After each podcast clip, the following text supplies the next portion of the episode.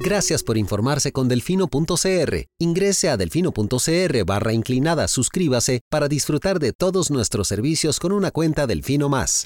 Delfino.cr ¿Cómo vamos a meter al ratón a cuidar el queso? Al presidente no le gusta, lo trata de chop suey. Ay, por favor, llamen a sus compañeros, están tomando café, bocadillos, felices de la vida. A mí también me quiere mucho la gente. Cuando están en contra, entonces somos personas que no tenemos necesidades. Cuando están en contra, somos unos corruptos. Qué bueno. Voy a tomar café a mi casa tranquila. Parece un espíritu chocarrero, o sea, eh, perdón. Esta nueva asamblea legislativa, incluyéndome por supuesto, será otra decepción más para la ciudadanía. Delfino.cr presenta Curul en llamas, cubriendo y sufriendo la asamblea legislativa, porque alguien tiene que hacerlo.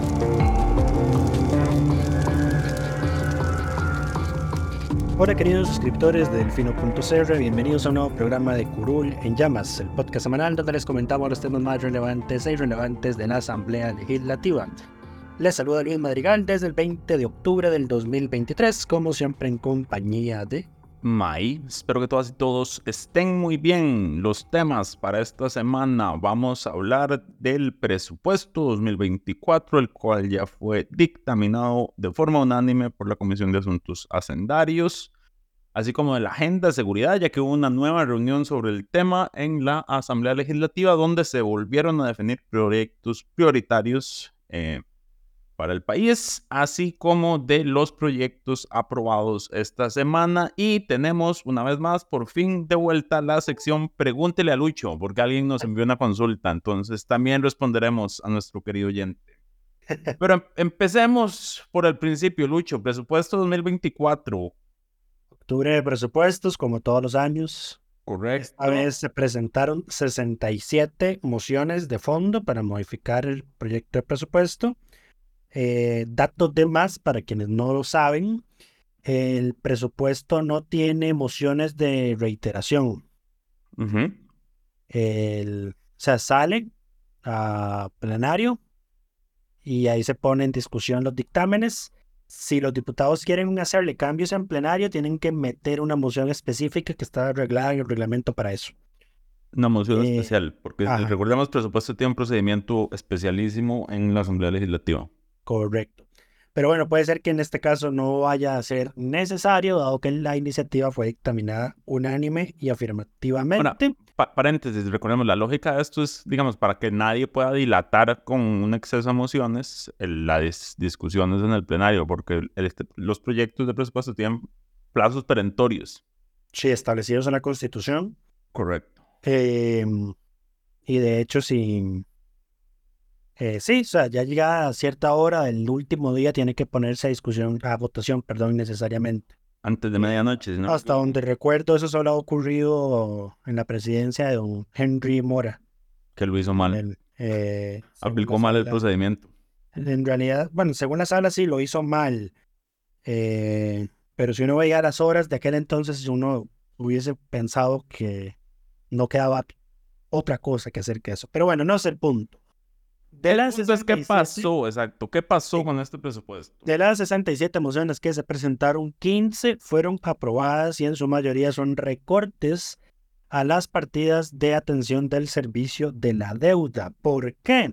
Porque resulta y acontece que el Ministerio de Hacienda, cuando mandó el proyecto de presupuesto a la Asamblea Legislativa, presupuestó los gastos de, en dólares con un tipo de cambio de 630 y tanto colones, que son más de 100 colones de diferencia respecto al tipo de cambio que tenemos hoy y que no se vislumbra, bueno, fue 639 para el dato específico y al tipo de cambio de hace dos días eran 102 colones de diferencia, casi 103. Eh, entonces, la partida del servicio de la deuda estaba sobreestimada a criterio de la oposición, de la mayoría de la oposición, en más de 200 mil millones de colones. ¿Qué fue lo que se hizo entonces? Se presentaron varias mociones para tomar recursos de esas partidas y distribuirlos a otras zonas. Para seguridad se aprobaron, de, digamos, 12.980 millones de colones para el Poder Judicial, eh, OIJ más que todo, y para que se creen plazas de jueces, defensores públicos, fiscales, y 8 mil millones de colones para el Ministerio de Seguridad. Eso sí, la cosa no fue tan amable como suena, porque don Eliezer Feinsack del Partido Liberal Progresista eh, y don Gilberto Campos, compañero de fracción, eran de la tesis que era preferible tomar los recursos de seguridad de los 300 millones de dólares que el Ministerio de Hacienda presupuestó para el 2024 con el fin de comprar acciones en la Corporación Andina de Fomento, la CAF. ¿Qué es lo que ocurre con la CAF? Que para que la CAF a uno le dé financiamiento internacional, para que le dé créditos a un país, el país tiene que capitalizarse en la CAF, comprar acciones técnicamente, y después de que ya pague esas acciones, pues el CAF le presta en, en cantidad de miles de millones de dólares a relativamente bajas tasas de interés. Eh, don, el liberal progresista, pues era la posición de que los recursos tenían que tomarse de ahí porque uno tiene un problema con el pasado socialista de la Corporación Andina de Fomento. Mm. Eh, de hecho, Eliezer Feinsack abiertamente lo explicó en el plenario, que ese, que ese, ese, ese sistema, digamos, antes era el que financiaba pues eh, los regímenes totalitarios en, en Sudamérica y eh, como que tuvieron un, un momento de, como que les, se les prendió el bombillo, dijo él, más o menos, y se dieron cuenta de que era mejor que se volvieran capitalistas porque así recibían más plata. Y entonces dieron un giro ideológico. Ok. Eh, entonces, ahí estaba la lógica. Entonces, tiene un problema con eso, pero además, Don Eli señalaba, uno, eh, ya en el anterior presupuesto, que también la oposición había tomado recursos del servicio de la deuda para financiar otros gastos, eh, él decía que era mejor bueno, él volvió a decir que estaba en contra de eso, ¿verdad? Por eventualidades como las que señalaba el Ministerio de Hacienda, que lo habían llevado a presupuestar el tipo de cambio a ese, a ese nivel, pero además eh, porque decía, es que íbamos a seguir endeudando el país, ¿verdad? Y hubo un momento en una, eh, hubo en un momento en la discusión donde alguien, creo que fue Pilar Cisneros, que le dijo que es que si no se, no se, no se accedía a lo de la CAF, que Costa Rica se iba a volver como la Argentina de Centroamérica. Y entonces Eliezer Feiza le dijo que Costa Rica ya era la Argentina de Centroamérica. Y que en todo caso estábamos, estábamos peor que Argentina porque Argentina recibía créditos del Fondo Monetario Internacional muchísimo más altos a tasas de interés mucho más bajas. Oh, wow. Interesante discusión. Eh, y eso fue lo que pasó. Entonces, ese fue, se aprobaron entonces en total 21 mil millones de colones para seguridad, recortados de los servicios de la deuda. Y se hicieron otra serie de recortes, como por ejemplo 40 mil millones de colones para el sector cultura, 41 mil millones de colones, más 855 millones de otra partida. Se le dieron casi 400 millones a la Coprocom, que se había quejado vía comunicado de prensa de que si no le presupuestaban, eh, Costa Rica iba, según ellos, a quedar excluida de la OCDE por incumplir sus compromisos. Eh, se destinaron también mil millones a la CONAI, que es la Comisión Nacional de Asuntos Indígenas, para el pago de expropiaciones y sentencias judiciales. Eh, la Asamblea se autoaprobó 1.274 millones para pagar el último mes de alquiler del 2024 que Hacienda no lo había puesto. No se los habían incluido, ajá. Así es. Eh, se aprobaron 2.000 millones para becas del programa Avancemos. 500 mm, millones a la Cruz Roja, mil millones a la NAME de la UCR y seis mil más nueve mil quinientos millones al MOP. Nueve mil quinientos para las municipalidades y seis mil para mantenimiento de vías. Luego también se quitaron tres mil millones para Dinadeco, que eso va para las asociaciones de desarrollo. En esto no tengo un dato numérico porque esta es una queja que voy a hacer. Las mociones no estaban subidas en ningún lado. Nos dieron un cuadro de lo que hacía cada moción, pero no nos dieron las mociones contables, entonces no pude ver los números. Ok. Eh, se aprobaron, o se aprobó una moción que le devolvió al FODESAF todo, sea el monto que sea, que Hacienda le había recortado para dárselo a otras instituciones. Se aprobaron 3 mil millones para las universidades públicas y eh, por moción de don José Pablo Cibaja, y esto no te lo había dicho, la, comisión también aprobó quitarle a la Casa Presidencial los 30 millones de colones que había presupuestado para publicidad y propaganda del 2024. Mm, interesante. Eh, por otra moción de Don Leslie Borges, 4 mil millones para las juntas de educación y administrativas. Eh, 2.250 millones, eso serían 2.500, porque son dos partidas de 2.250, no me falló la matemática. Perdón, serían 5.500. Ajá. No, o 4.500, no, bueno. Hay dos partidas de 2.250 millones para el CONAVI, para, 4.400. gracias, para la compra de, eh, perdón, para las expropiaciones de la carretera a San Carlos. Eh, y ya luego se aprobaron ahí algunas mociones que había plantado, planteado el oficialismo para hacer unos movimientos internos eh, que los propios jerarcas de las instituciones habían solicitado, per- ah, solicitado perdón, y eh, la comisión los aprobó de forma unánime. Llegado el momento de votar el proyecto por el fondo, los 11 presentes, los 11 que integran la comisión, lo votaron a favor. El proyecto quedó por 12.6 billones, que son millones de millones de colones, equivalente a una cuarta parte del Producto Interno Bruto estimado por el Banco Central de Costa Rica y tiene un crecimiento del 3.0%. Pasa Ok. ahora a plenario. A partir del 1 de noviembre empieza a conocerse, que es la misma fecha en la que empiezan las sesiones extraordinarias. Correcto. Eh, ya estamos, la próxima semana será la última semana de extraordinarias, me parece. Aleluya. Básicamente. Aunque- bueno, no, aunque- queda lunes y martes de Aunque, la sí. siguiente. Aunque el, francamente noviembre es feo porque, eh, ¿cómo se llama esto? Eh, la discusión de presupuesto del plenario es súper aburrida y a mí no me gusta hacer reportes sobre lo que pasan diciendo en el plenario a menos de que sea verdaderamente relevante, digamos, ya está dictaminado unánimemente, ya se aprobaron los recursos, ¿qué más van a decir? Ahora, em, pasando por los números, datos interesantes vinculados al presupuesto. Eh, Hacienda presentó el miércoles o ayer mismo las cifras fiscales. Interesante porque incluyeron un dato que no suelen incluir y es que señalan que la partida de pago de intereses, recordemos que este tema de recortar em, de la Servicio partida de, de servicio de deuda para pasar a otras cosas ya se hizo en 2023. El gobierno en aquel momento dijo, eh, si ustedes hacen eso, no vamos a tener para pagar a final de año porque se nos va a acabar la partida antes de. Y bueno, de momento no han levantado las alertas de que se vaya a pasar, o sea, las, el colchón que se dejó Hacienda era lo suficientemente grande como para esto. De nuevo, aquí el tipo de cambio juega, eh, más cuando, es- como dijo Lucho, se calcula más de 100 colones por dólar de deuda, básicamente a favor. Em, pero eh, lo que sí dijo esta vez es que al cierre de septiembre ya se había gastado el 77% de la partida de deuda. Ahora, ¿Cuál ese es? dato por sí mismo no dice nada hasta- hasta que Minos me dijo en el chat, es que septiembre es el setenta y tanto por ciento del año. Se- están diciendo que a tres cuartas partes del año ya han gastado más de tres cuartas partes de la partida. Ahora, la partida no se paga, digamos, la partida de servicio de deuda no necesariamente tiene un gasto lineal a lo largo del año. O sea, no es que cada mes se paga lo mismo. Correcto, porque depende de la fecha de los vencimientos. Exacto. Hay fluctuaciones que son distintas, pero lo que Y- Hacienda está, me parece que incluyendo ese dato, lo que está advirtiendo, ese dato es, como vean, este, estamos cercanamente a gastar toda la partida. Sí. eh, Eh, a, cuatro además- meses, tres meses de que se acaba el año. y además tiene los canjes de deuda, que también habían dado un comunicado de prensa diciendo que ya este año habían hecho más canjes de deuda que lo que se había hecho el año pasado. Correcto. Yo creo que no van a tener problema, pero bueno, No. el, el problema para el Ejecutivo de no tener problema es que entonces ya nadie le va a creer sus advertencias.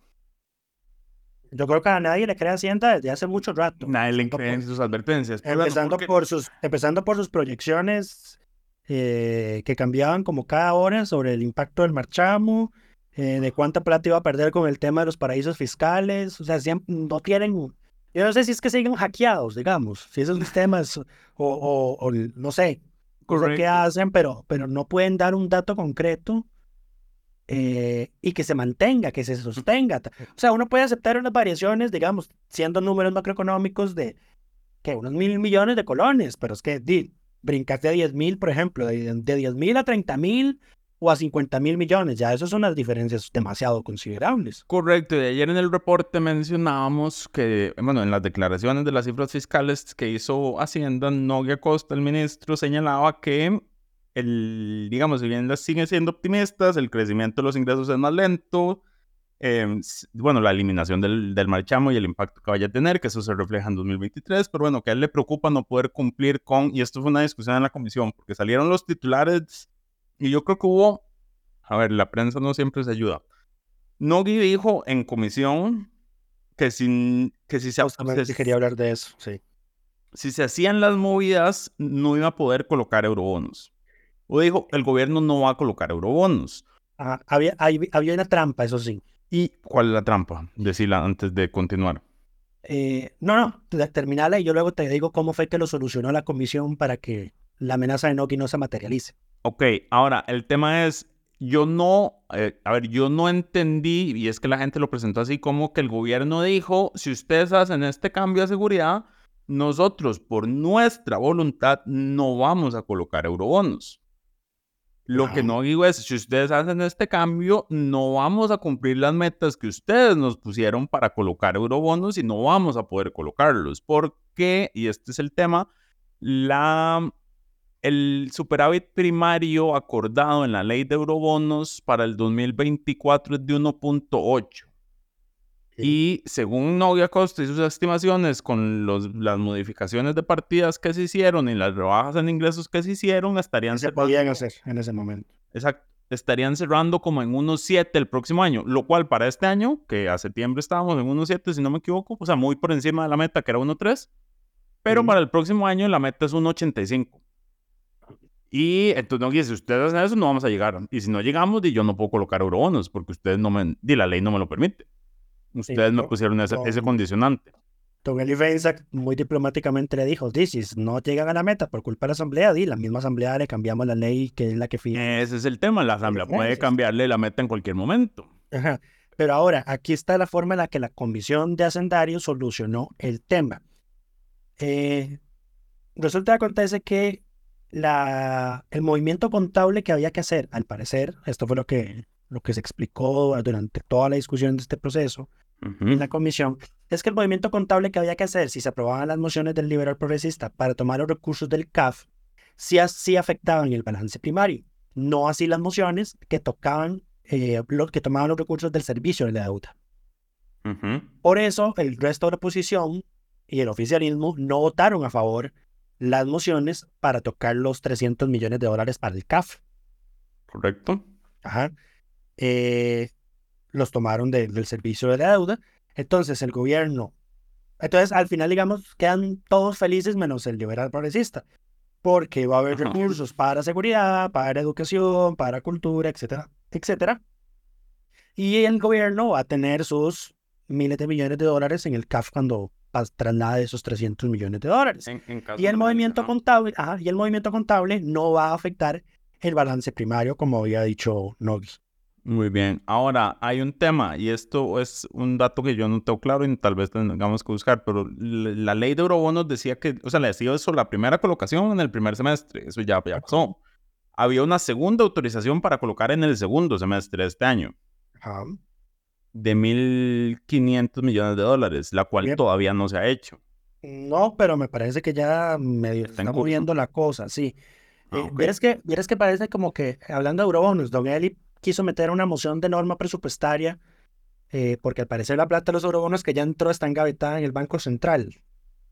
Eh, bajando el tipo de cambio, ajá. Ajá. entonces como que quisieron cambiar eso vía norma presupuestaria. Inicialmente se había aprobado eh, y en la siguiente sesión, eh, doña Pilar Cisneros pidió el criterio del funcionario de servicios técnicos especialista en materia presupuestaria y el señor le dijo que esa moción era una norma típica eh, porque estaba alterando vía ley de presupuesto, que es una ley especial, no entiéndase como ley ordinaria, ley especial o ley general, sino que es la ley de presupuesto es una ley especial porque son, es una ley de números. Y además no puede ser rechazada de ningún lado, correcto, digamos. Correcto. Entonces, eh, el funcionario dijo que lo que querían hacer con esa moción de norma presupuestaria constituía una norma típica y por, ende era por ley aparte. y por ende era inconstitucional, porque estaba entonces alterando vía ley de presupuesto, insisto, en la ley de eurobonos, y eso no se puede hacer. Correcto, tienen que reformar la ley de eurobonos. Entonces, eh, rechazaron, terminaron rechazando la, la moción. Me imagino que el liberal progresista va a moverse para presentar Ahora, un... podrían, podrían un reformar la... Va, sí. va a moverse para reformar la ley de eurobonos. Porque en todo caso, en la audiencia que tuvo novia en Hacendarios, eh, estuvo, a ver, ya él de por sí es malcriado, ¿verdad? Y el confrontativo. de estilo y, de gobierno, ajá. y mecha corta, ajá. Eh, y, di, los diputados no se van a dejar, ¿verdad? Sí, yo Eh, tampoco son entonces él empieza, los más porque, avanzados. porque, por ejemplo, Gilbert Jiménez le dice, pero ¿por qué presupuesta más de 100 colones hacia arriba el tipo de cambio? ¿Por qué no lo presupuesta hacia abajo? Porque solo porque le conviene, ¿verdad? Esa, esa- ese punto me pareció un poco tonto, por no decir otro término, eh, porque lo lógico sería que presupuestes un poquito hacia arriba, no hacia Sí, abajo. presupuestas hacia arriba, por supuesto, nunca hacia abajo, Ajá. porque si no... Es- O sea, me parece que es una cosa de sentido común, pero ese fue el tipo de discusión que se empezó a tener. Ujú. Pero doña Paulina Ramírez dio un punto, dio, dio, un- o sea, acertó en un punto muy importante. Y es que la Asamblea no ha visto los resultados eh, en temas de deuda de los eurobonos. ¿Y por, qué no y por ahí hecho? ¿No los iba. han usado? Y por ahí, exactamente, y por ahí iba el tema de la moción de Don Eli. Que esa plata no claro. tiene que estar aumentando reservas en el Banco Central, bajando el tipo de cambio, sino pagándose la deuda, que para eso fue que se emitió la ley. Pagando deuda vieja, exacto. Por esa que en teoría era más barata. Correcto. Pero, y este es el dato interesante que, que mencionamos en el reporte, lo que da a entender Novia Costa en sus declaraciones es que el... todos estos cambios lo que van a hacer es extender el plazo en que el gobierno esté en el, en el, en el escenario más restrictivo de la regla fiscal. Ah, sí, que- esa, esa fue la confesión. es algo que yo he dicho desde el principio. Este gobierno está haciendo todo lo posible para que, en para que le abran la 2000 llave de gasto. para que en 2023 cerráramos por debajo del 60. Recordemos, el 60, con un- cuando la relación deuda-PIB pasa del 60%, entramos en el escenario más restrictivo, que incluye tres cosas principales. No hay Se congelan salarios. los salarios por costo de vida, se incluye el gasto de capital dentro de la regla fiscal, o sea, dentro del límite de crecimiento, y el límite de crecimiento es el, promedio, el 60% del promedio de crecimiento de los cuatro años anteriores, 15 puntos porcentuales por debajo del escenario anterior. Ujú. Todo eso implica una gran cantidad de recursos que el Ejecutivo tendría para, para usar en caso de que quedaran por debajo de ese 60%. Todo el año Y usarlo sin año electoral. todo el año el, el presupuesto, la relación deuda-PIB, cada vez que sean las cifras fiscales, está levemente por encima del 60. O sea, es- bueno, los primeros meses estuvo por debajo, ya después llegó al 61, me parece que ahora en septiembre estuvo en 60.4. Ujú. Lo interesante es que la meta para este año, digamos, en eurobonos y la meta del, del- del- de Hacienda en sus proyecciones fiscales, y, y digamos, cuál es la- el origen de mi hipótesis de todo esto, las metas de esta cifra son de 67,99 para el 2023. O sea, el gobierno está 8 puntos porcentuales del PIB. Casi Por 8 no. puntos porcentuales por debajo, o sea, mejor de la meta esperada, y aún así está insistiendo en todas las formas posibles porque lo que quieren es superar esa meta. Lo que, Porque- quieren es, lo que quieren es salirse del escenario 4 de la regla fiscal. Correcto. Porque, viene año electoral. O sea, si no es eso lo que vos estás dando a entender, yo no estoy, estoy dando a entender. Es lo, Y es es lo eso, obvio. porque recordemos que esto va un año atrás. O sea, si nosotros este 2023 cerramos por debajo del 60, el presupuesto 2024 no se cambia. Cambia el presupuesto 2025, porque siempre es un, o sea, va un año corrido siempre, por la forma en que esto opera. Correcto. Entonces, si, ese, si bajamos del 60 hasta el 2024, digamos que sería un escenario igual, adelantándose cuatro años a la, a la meta original, esos recursos se pueden ejecutar hasta el 2026. Entiéndase, ya pasaron las elecciones y el año electoral. Eso es. Y esa, esa ha sido mi teoría desde el principio, esa es mi teoría de por qué el tipo de cambio está tan bajo y de por qué Hacienda hace todo lo posible para ver de dónde recorta lo humanamente posible y inhumanamente también. em, porque lo único que les importa es eso. Porque además, por haber hecho eso, el 2024 ya no importa. Porque eso es problema para el 2026. Digamos, en el 2024 podrían volver a, a pasarse de ese límite, que eso no les cambia el límite de crecimiento para el 2025, se los cambia para el año posterior. Correcto. Y por eso es que se mueven las cosas y por eso es que la rebaja en el marchamo eh, les resultaba tan perjudicial porque claramente les reduce ingresos y al reducirse ingresos tienen que endeudarse más de lo que esperaban endeudarse y demás.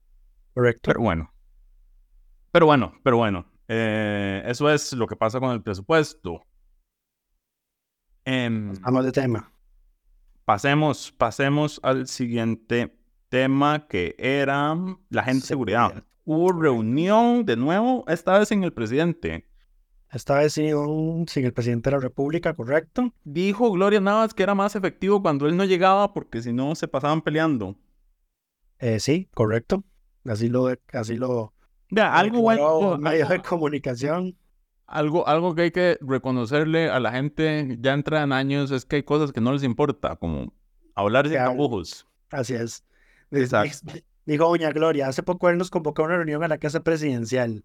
Llegamos todas las partes que él convocó, la Corte, el Poder Legislativo, todos los jefes de fracción, la gente de la Comisión de Seguridad. Y bueno, íbamos todos muy bien ahí conversando, pero al final ya se enojó y entonces ya nos enojamos y todos nos salimos de ahí. Por eso no estuvimos en la conferencia de prensa. Esa fue, creo que esa fue la conferencia previa a lo que ocurrió al incidente con los oficiales del OIJ. Esa fue la conferencia del martes hace como tres semanas. Que, por, e, que ya eso explicaría, digamos, en parte por qué lo, el, el, fiscal general y el director del OIJ estaban tan enojados diciendo, es que en esas reuniones no sale nada. No nos dan una bicicleta porque ahí estaba el detalle. Porque se vuelve una reunión de pleitos y de, y de egos y de ver de quién la tiene más grande. En fin, el martes hubo una reunión en la Asamblea con respecto al tema de seguridad y se acordó una lista de 31 proyectos de ley, algunos están repetidos y algunos otros no tienen ningún sentido que estén ahí, como por ejemplo el procedimiento para definir el FES, pero yo cumplí con respetar la lista original que mandó. Ma, se equivocaron de número. Estoy seguro que se equivocaron de número. Eh, y otros están repetidos. Algunos otros ya están aprobados en segundo debate. Pero bueno, lo que se acordó es que estos proyectos, conforme vayan saliendo estén listos, o sea, en la Comisión de Seguridad, que es la que los está estudiando más que todo, eh, casi que todos estos, cuando diga, bueno, este proyecto ya está listo, lo dispensan de trámites. Ok. Ahora, puta, que, lo revisen bien, porque recordemos, la semana pasada les hablamos de un proyecto que estaba a punto de ser, uno más, que se votó en segundo debate y que nada más no quedó en firme esa votación y que tenía un error porque borraban cosas que habían metido recientemente, justamente en el tema de seguridad, que al final no era para que las placas no aparezcan en el registro, era para un proceso de desinscripción de vehículos eh, chatarra, digamos, de cuando se... Cuando, sí, nada, nada fuera... Nada. No, a ver, yo creo que eso lo habían pedido por el tema de que al ministerio se le empezaban a acumular las, las patrullas eh, inservibles y no tenían... Eh, el trámite para deshacerse de ellas era muy engorroso. Sí. Entonces le facilitaron el proceso a ellos y eso se lo iban a quitar y entonces ya el lunes se metió una moción y se volvió a votar esta semana algún día eh, de nuevo en segundo debate. Pero entonces de nuevo, revisen lo que están haciendo. Se votó en primer debate. Ah, es que se tuvo que retrotraer hasta primer debate. Correcto. Primero hubo que votar la revisión, eh, luego meter la retrotracción. O sea, hubo que, ah, hubo que presentar la revisión, votar a favor de la revisión, meter la retrotracción eh, eso suspende el proceso un día más para que se presenten mociones. Presentadas las mociones se votan y si se le hicieron cambios al texto hay que esperar un día más para votar el primer debate. exacto, todo eso pasó. quedamos hasta el primer debate esta semana. Pero siempre, siempre, siempre que un proyecto, sí, siempre que un proyecto se retrotrae, es una semana, digamos, lo que dura ese proceso de. por un tema de publicidad. Sí, que los textos tienen que conocerse, y las mociones tienen que conocerse, y tienen que ser públicas, y la gente hay que dar un día para que la gente los lea y demás, y así. Pero bueno, em, entonces, ese proyecto se, se, salvó, digamos, aunque igual lo que hace realmente es cosa menor, o sea, realmente es como una curita para decir estamos haciendo algo. Y yo no sé cuántos de los proyectos en la agenda sean realmente sustantivos. Don Rodrigo quiere que se le dé prioridad a la reforma de la ley de armas que presentó el Ejecutivo. Pues ese tendría sentido. Ese es el famoso pleito por el, ataque que recibió una, una patrulla policía con una arma de grueso calibre que dejaron libre a la persona. Ajá. No me equivoco. Porque era, es pena menor tener armas de grueso calibre, al parecer. Correcto.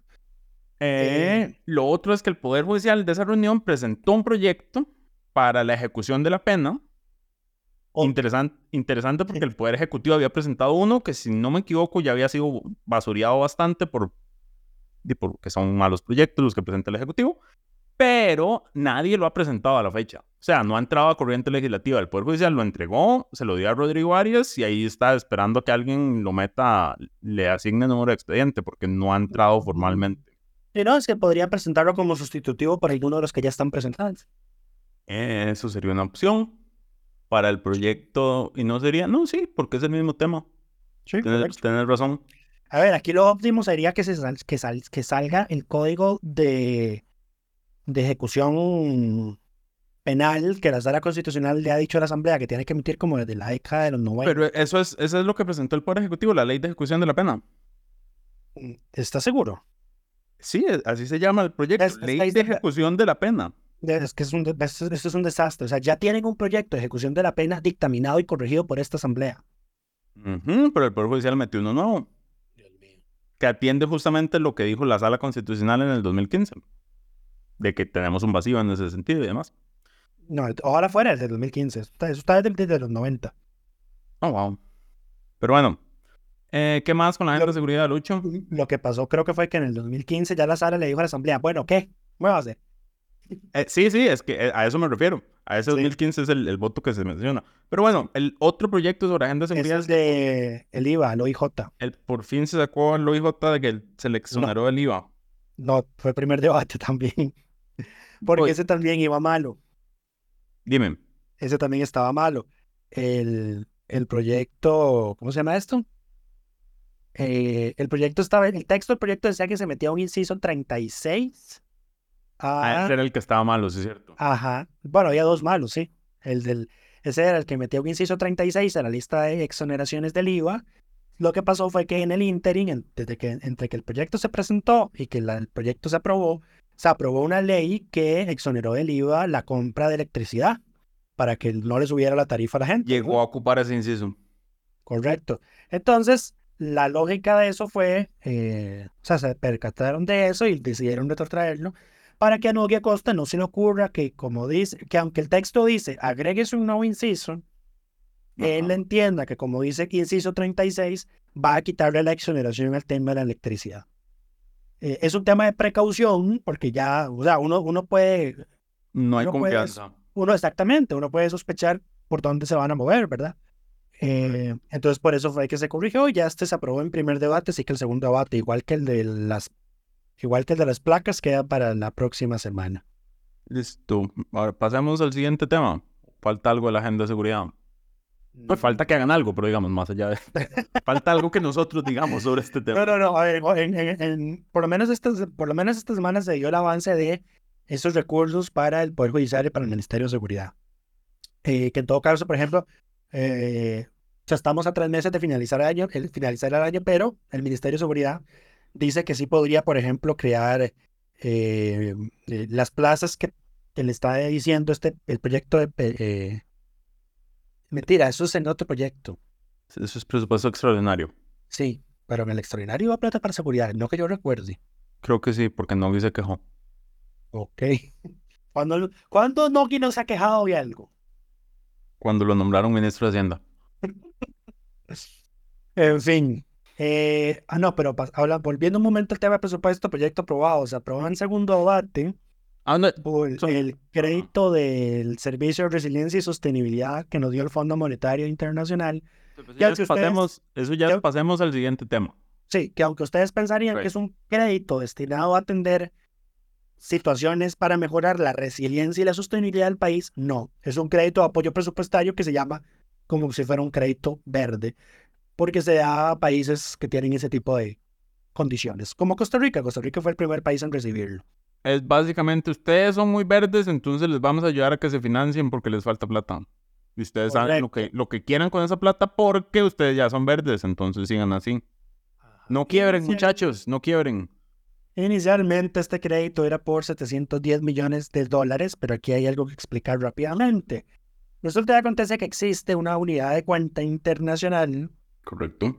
Algo parecido, pero que no es igual a una moneda, que se llaman, que es del Fondo Monetario Internacional y que se llaman derechos especiales de giro. Cada país recibe una cantidad específica de derechos especiales de giro y esa cantidad le faculta recibir, si lo solicita, cierta cantidad de financiamiento por parte del Fondo Monetario Internacional. Entonces, el fondo cuando da sus créditos no los da sobre montos en dólares, es montos exactos, sino que los, los da sobre la, la cantidad de derechos de giro que tiene el país. Entonces, en este caso, este crédito es de 554.1 millones de derechos especiales de giro. Ahora, cada derecho especial de giro tiene un tipo de cambio, que para el 17 de octubre, que fue el día que se aprobó, tenía, valía un derecho especial de giro 1,31 dólares. Entonces, aunque el crédito inicialmente era por 700 millones, ahora esa tasa de interés que se, que se crea, la, tasa de interés de los derechos especiales de giro, que se crea eh, multiplicando ahí unas operaciones matemáticas respecto a las tasas de interés de los dólares, de los euros y de los yuanes, eh, el crédito ahora es de 726 millones de dólares. 26 millones de dólares más que cuando lo Ganamos 16 millones de dólares. Bueno, nosotros no, la deuda del Estado. Sí. Que además, recordemos, esta deuda del Estado vale 630 colones por cada dólar. Sí, correcto. Porque así. Ahora, aquí es donde yo digo, mae, esa jugada del Ejecutivo también di, porque lo que le va a entrar por esa plata es menos en colones de lo que realmente de lo que entra. Pero bueno, yo asumo que ellos, yo esperaría que Hacienda no haga cambios de monedas y esa plata la utilice para pagar sus deudas en dólares. Correcto. Es lo que uno esperaría. Pero bueno, y yo ya no, no sé qué esperar de la gente. Muy rápidamente, el crédito tiene un plazo de 20 años, de los cuales 10,5 años son eh, periodo de gracia, 9 años y medio son periodo de amortización o sea, problema para, problema para la Costa Rica el futuro, ese es tú. Correcto, el plazo de desembolso es de 20,5 meses y el Fondo Monetario le va a cobrar a Costa Rica el 0,50% por cargo de servicio por cada desembolso que haga. Así que tomando en cuenta el monto actual del crédito, serían, el Fondo Monetario se va a dejar unos 3.6 millones de dólares de los 726 que son ahorita. Lo cual son pins, pero bueno, para la cantidad. La tasa de interés es de 4.159. En este momento. en este momento, más un margen de 0,95 para un 5.10 al 17 de octubre. Correcto. Y. Va para arriba, porque, el, porque el, la humanidad está insistiendo en irse a guerra. Entonces las tensiones, las tensiones geopolíticas están aumentando de nuevo las tasas de interés eh, así que, porque sí, este crédito antes no tenía una tasa así tan alta, era, eh, pero ya, la cosa se está descolocando en todo lado. Pero bueno, ¿qué más, ¿qué más se aprobó esta semana, Lucho? Bueno, me faltó decir que el 90% de esa plata es para deuda y el 10% es para la caja, como en todos los créditos mm, internacionales. Siempre, de hace varios años, ajá. Ajá. ¿Qué más se aprobó esta semana? el proyecto de obras públicas municipal que querías darle ah, a, nuestro hoy, hoy, Hoy hay algo inusual y es que Nueva República tiene un nuevo diputado de la semana en este no Es inusual. No es inusual. Hemos tenido como cuatro, por lo menos, de los siete. Mm. Ha, estado, ha estado Gloria, ha estado Rosalía, ha estado em, José Pablo Cibaja, ya ha estado, y Fabricio Alvarado. ¿Se lo oímos a Fabricio una vez? Claro, por el proyecto de eh, seguridad uso de boosters, menores de edad, vehículos, pérdida de ah, licencias. eso, fuiste vos. Eso siempre soy yo, pero bueno, ¿qué fue lo que se aprobó? Esta, esta vez el título diputado de la semana para ese diputado de Nueva República se lo doy yo porque le aprobaron en segundo debate un proyecto de ley para que las municipalidades dejen de usar la plata del mantenimiento de vías con fines de obtener réditos electorales en las elecciones municipales. Para nadie es un secreto que, curiosamente, sus calles cantonales suelen estar casi siempre destruidas, pero cuando se aproximan las elecciones municipales y su alcalde quiere reelegirse, milagrosamente todas las calles se arreglan. Eh, resulta y acontece que la ley que inicialmente le dio a las municipalidades la competencia de reparar la red vial cantonal y darle mantenimiento, estableció que los gobiernos locales tienen que contar con un plan vial quinquenal de conservación y desarrollo. Sin embargo, o sea, la lógica de ese plan es que las municipalidades planifiquen a lo largo de cinco años cuáles son las calles a las que tienen que darles mantenimiento, que horas que hay que hacer, todo esto, para que casualmente no las agrupen todas, faltando un año para las elecciones municipales. que no hagan todo el año antes. Exactamente. Sin embargo, resulta que acontece que la Contraloría General de la República, cuando hizo un estudio de auditoría sobre esto y tomó una muestra de 10 municipalidades, solo dos tenían ese plan quinquenal. Entonces, don José Paulo Cibaja presentó un proyecto de ley para que las municipalidades que no tengan plan quinquenal no tengan acceso a los recursos de mantenimiento vial que se les trasladan que es el equivalente al 15% de lo recaudado por el impuesto a los combustibles. Eh, magnífico. O sea, yo, yo vi ese proyecto y yo dije, no puedo creer que este sea un proyecto de un diputado de la República. es puro, eh, puro prejuicio tuyo hablando. así es, y lo reconozco abiertamente. Eh, entonces, se, se, aprobó el segundo debate por unanimidad. Y solo queda que el Ejecutivo lo sancione. La ley va a entrar a regir 24 meses después de publicar en la Gaceta porque las eh, instituciones consultadas consideraron que, dado el incumplimiento que hay de que la Darle un plazo para que cumplan con su plan lo cual le va a tocar a las nuevas autoridades municipales, tiene sentido. Correcto. El plazo es razonable. Ahora, ahora, ahora mientras estaba grabando platos, antes de que grabáramos, pensé, pero esto puede tener trampa porque en el plan quinquenal pueden simplemente programar todo para el año previo a las elecciones municipales. Pero recordé que la ley, recordé que la ley en todo caso dice que este plan tiene que ser aprobado conforme a criterios técnicos y además tiene que tener la votación afirmativa del Consejo Municipal, salvo que tengamos un escenario excepcional en el que un Consejo Municipal esté gobernado por un solo partido, del que, el, que sea el partido del alcalde, pues no le veo posible a que eso ocurra. Sí, sí, eh, la democracia debería para, ah, jugar su papel ahí para que los controles los hagan el Consejo Municipal. Correcto. Pero bueno. Para eso están. Que, sí. Y, y, hablando, y hablando del Consejo Municipal, se aprobó un proyecto también al respecto para que los regidores suplentes sí. Puedan integrar con voz y voto las comisiones permanentes de los consejos municipales. Suena como algo bastante X, pero como estamos en periodo de elecciones municipales, vamos a decir que es muy importante. Felicidades, al, felicidades a quien presentó eso, estoy seguro que fue Horacio. No. Sin ni sí, siquiera sí, ver. Sí, sí, fue Horacio. sí, fue Horacio. No se les quita lo municipalista. Pero bueno, otros, otros proyectos aprobados esta semana, el de salud mental. La iniciativa de Paola Vega que terminó esta Asamblea Legislativa, la ley de salud mental. Se aprobó en segundo debate.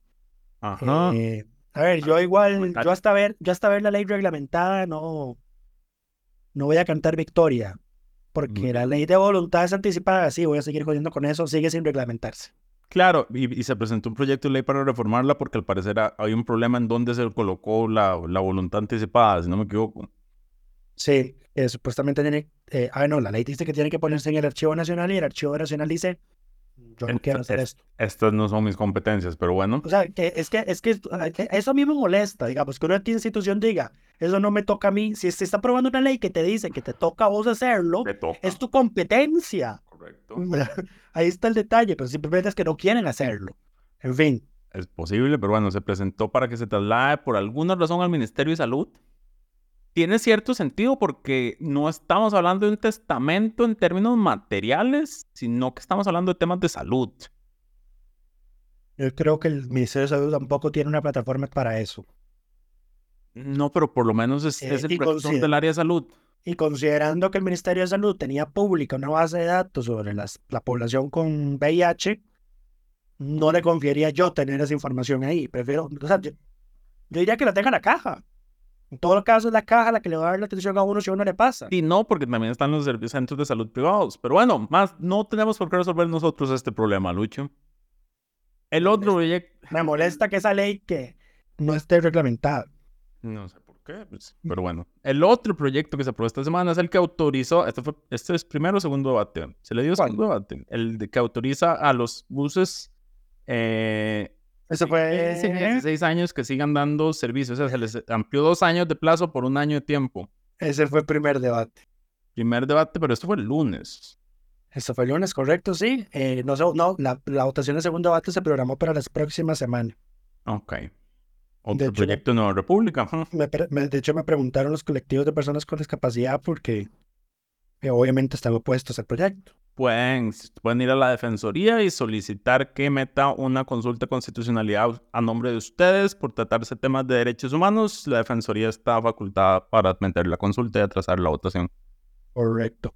Y hablando de consultas, se hizo tremenda polémica ayer que se votó la ley que reforma, no me acuerdo el nombre, pero es la ley que dispone que si un estudiante acusa a un docente, funcionario, docente, correcto, de abuso o de tocamientos o lo que sea, el docente es reubicado. Correcto, y los docentes eh, siempre han estado en contra de esa medida, todos los sindicatos se han opuesto, todo el mundo. Eh, y nadie piensa en los niños. Nadie piensa en los niños, sí. Eh, pero bueno, la asamblea cerró filas con ese proyecto y al parecer la que se dio vuelta a última hora fue el oficialismo. Ajá. algunos creen que es por un tema de venganza o de represalia por parte de la ministra de que ahora esté en contra del proyecto y de hecho sugirieron mandarlo a consulta a la sala, así que eso caldió los ánimos y empezaron a hablar todas las fracciones diciendo nosotros no vamos a firmar ninguna consulta. Eh, pero la Defensoría de los Habitantes podría hacerlo. La Defensoría, a ver, la Defensoría tiene esta facultad que usa poco. Eh, creo, que, solo una vez la ha usado. Y, la usó mal. No, no, pero es, para meter acción de inconstitucionalidad, no, no la consulta. Ah, cierto. Digamos, la vez que digo que la usó mal es a la que me refiero. Ah, ok. Así, porque la que recuerdo fue la acción que metió Montserrat Solano Carboni, ¿era? Correcto. no, te acuerdas que la sala le rechazó una a Catalina Crespo por estar mal planteada? Ah, perdí. Yo ya había borrado de mi mente Catalina Crespo, gracias por recordarlo. ¿Cómo vas a borrar a nuestra embajadora en Estados Unidos, Lucho? Es que... Qué carácter el tuyo. Pero bueno... ¿Qué más eh, yo iba a mencionar? Íbamos a hablar, hablando de la agenda de la... Ah, bueno, no. Bueno, sí, hablando de la agenda de la próxima semana, se pospuso la elección de la magistratura en la sala constitucional de la Plaza Vacante. Estaba para este lunes, eh, que es el lunes 23. Correcto se pospuso para el lunes 30 porque una de las personas candidatas envió un oficio solicitando que se le incluyera, se le tomara en consideración en la nómina porque ella era la tercera mujer mejor calificada o la cuarta mujer mejor calificada, pero por paridad se metieron tres hombres, tres mujeres. Entonces ella quedó por fuera. Y don, era el interim, don Roberto Garay Poza, que era uno de los tres hombres recomendados, renunció al, al concurso. Correcto. Aquí hay, dos temas importantes. Lo primero, recordar que el dictamen de la comisión anterior no se puede modificar a menos de que le regresen el expediente a la comisión. En dado caso, tendrían que abrirlo de nuevo. Esta comisión realizó nuevamente entrevistas a las personas en la nómina. Entonces, la, eh. señora quería que le entrevistaran. No, de hecho, la, de hecho no se puede devolver el, proyecto a... ¿Este proyecto por qué? No se puede devolver. La asamblea tiene que rechazarlo y pedirle a la corte y, y o sea, no, abrir un nuevo concurso. ¿Y por qué? Ese es, el, ese es el procedimiento con nombramientos, cuando la asamblea está disconforme con las listas. Tiene que rechazar el expediente y hacer un... Pero ¿por qué no puede devolver el expediente a, comisión? Al menos con ese proceso nunca se ha hecho. Y, o sea, y ayer, que, y ayer que se discutió en las jefaturas de fracción, que estuvieron peleando sobre eso un buen rato, eh, o sea, esa, esa, esa oportunidad no se barajó en ningún momento. Digo, yo creo que la, la, asamblea es...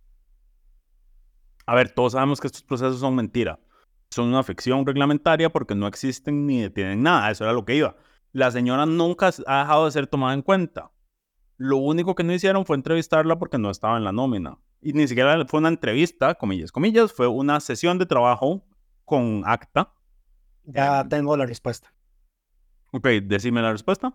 La respuesta es que la literalidad del artículo 154, que es el que regula el reenvío de proyectos a la comisión dictaminadora, no habla de este tipo de dictamen. No habla de expedientes que son acuerdos legislativos, sino que habla de leyes que necesitan dos debates. Ya, ok. Entonces no hay forma de, regresar un, un, un, expediente de, este tipo a comisión. De hecho, dice, en la discusión de un proyecto, en cualquiera de los debates, puede la Asamblea por una sola vez, a solicitud de un diputado, enviar el asunto a la misma comisión que informó.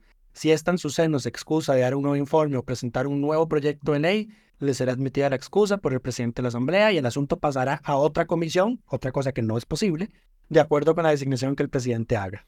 Ok, ahora una consulta. ¿A dónde es que dice que los acuerdos legislativos pueden ir a una comisión? Eh, no, Lo que estoy diciendo es que el artículo, la literalidad del artículo habla de proyectos que requieren debate. Correcto, correcto, pero mi duda Las no es votaciones no. Es que los, los acuerdos legislativos no se debaten, se votan, se, se aceptan. Eh, siempre hay debate sobre estas cosas. A ver, no, pero a ver, el debate entendámoslo como el, el tema de primer y segundo debate. Sí, sí, pero digamos, Es el acto de la votación para hacerlo ley formal. lo que yo digo es que no hay en ningún lado, o sea, por ejemplo, los proyectos de ley tienen que ir a comisión a menos de que se dispense de trámite, eso es obligatorio. Ajá. Los acuerdos legislativos no, se pueden votar en plenario o se pueden enviar a comisión. ¿Por qué? Porque siempre que llega la comunicación de la Corte, el presidente dice, traslade el asunto a la comisión de nombramientos. Bueno, y el presidente tiene la Ajá. potestad reglamentaria de designar los asuntos a conocimiento de las comisiones. Sí, lo que yo digo es que si se traslada a comisión se le puede aplicar el mismo principio de devolver a comisión, pero bueno, más allá de eso, todo este proceso es una Es que- ficción. A ver, yo, yo inicialmente Al- estaría de al acuerdo final- con vos. Al si no final, fuera- nada de lo que hace la comisión tiene un valor real porque las- el plenario elige a quien le da la gana. Lo que hace la comisión no importa. Bueno, ya, yo estaría de acuerdo con vos, pero es un tema de literalidad. Eh, y dado que tenemos a doña Mari Garro, que es muy estricta con el tema de las literalidades de los procedimientos legislativos, cosa que honestamente me agrada, eh, eh, estoy seguro que, o sea, eso sí se impugnaría y se caería. Un nombramiento, bueno, dudo Ya, que es haya que un ya, nombramiento, ya- pero ya hemos hablado muchas veces de que el- este proceso de comisión de nombramientos hay que cambiarlo, no lo vamos a volver a repetir. Correcto, pero bueno, ya pasemos a la sección de Pregúntele a Lucho, porque nos llegó una pregunta de un oyente, eh, Dwayne James, quien nos escribe. Aquí se lo tengo. preguntó que si a un proyecto, y lo pidió específicamente para el podcast, así que sí es para la sección de Pregúntele a Lucho. Si a un proyecto de ley se le vence su plazo cuatrienal, ¿hay alguna manera de volverlo a presentar? Lo pregunta en referencia al proyecto 19.592, que era para crear un, un depósito libre en Talamanca. Lucho.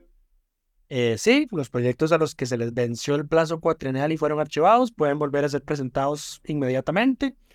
De hecho, pueden presentarse inclusive sin que el proyecto haya sido archivado. Por eso, más de una vez hemos, en más de una vez hemos hablado en el podcast de que di, se plagian proyectos o, o, lo- o presentan los mismos proyectos distintas personas porque al final se vuelve una competencia de, de, de quién, de cuál es el que se aprueba con la firma de quién.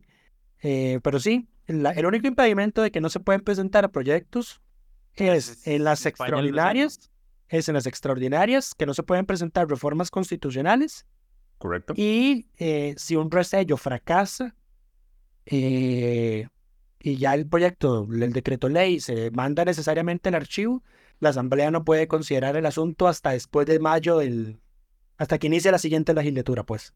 Ahora, yo tengo una pregunta. ¿Ese considerar el asunto es, no puede discutir el tema, trabajar el tema, no se puede presentar el tema? No tenemos claridad porque nunca ha pasado. Es que, vamos a ver, eh, yo no te diría que, yo no diría que digamos que se puede presentar, es que no, ¿cómo vas a presentarlo? Es que cuando se presenta el proyecto, la Secretaría del Directorio le asigna la fecha, Sí, y usted lo obliga- presenta. Sí, obliga a iniciar el trámite. Ahora, mi pregunta es, por ejemplo, si, si hay dos proyectos sobre un mismo tema y uno se falla el resello y se envía el archivo, el otro proyecto no se puede conocer. Habría, que, Queda que- congelado. habría que ver si en algún momento la Sala Constitucional ha analizado ese tema.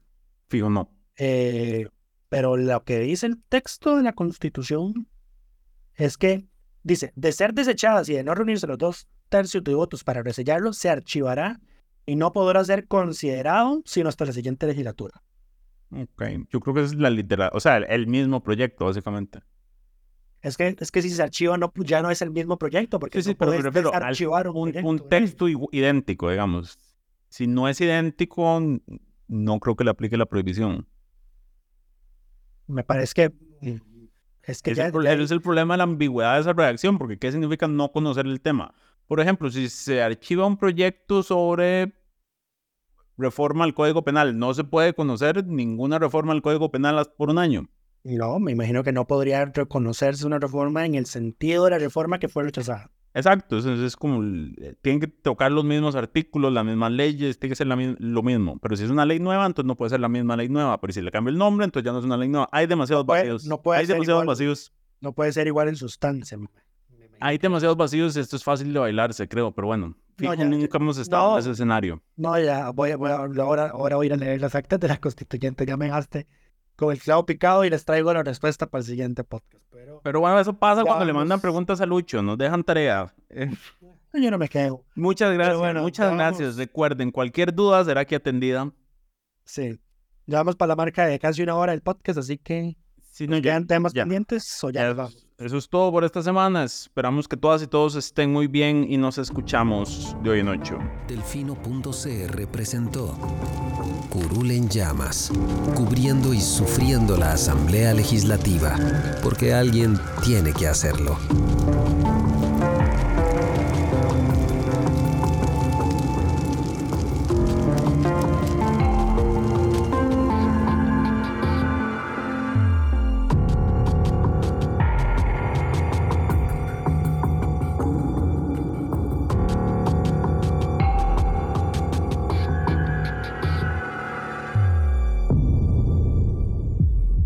Gracias por informarse con Delfino.cr. Ingrese a Delfino.cr barra inclinada, suscríbase para disfrutar de todos nuestros servicios con una cuenta Delfino Más. Delfino.cr